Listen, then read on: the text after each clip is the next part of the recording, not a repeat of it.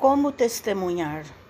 Mas recebereis o poder do Espírito Santo que há de vir sobre vós, e ser-me-eis testemunhas, tanto em Jerusalém como em toda a Judéia e Samaria, e até aos confins da terra.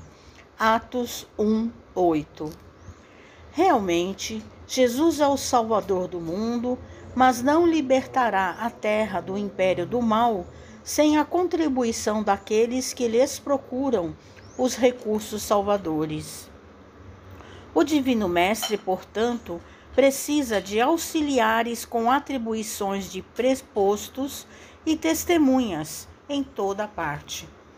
É impraticável o aprimoramento das almas sem educação, e a educação exige legiões de cooperadores.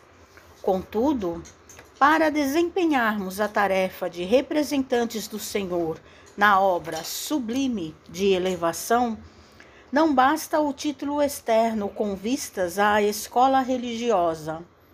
Indispensável é a obtenção de bênçãos do alto por intermédio da execução de nossos deveres, por mais difíceis e dolorosos. Até agora conhecemos a saciedade na terra o poder de dominar, governar, recusar e ferir, de fácil acesso no campo da vida. Raras criaturas, porém, fazem por merecer de Jesus o poder celeste de obedecer ensinando, de amar construindo para o bem, de esperar trabalhando, de ajudar desinteressadamente.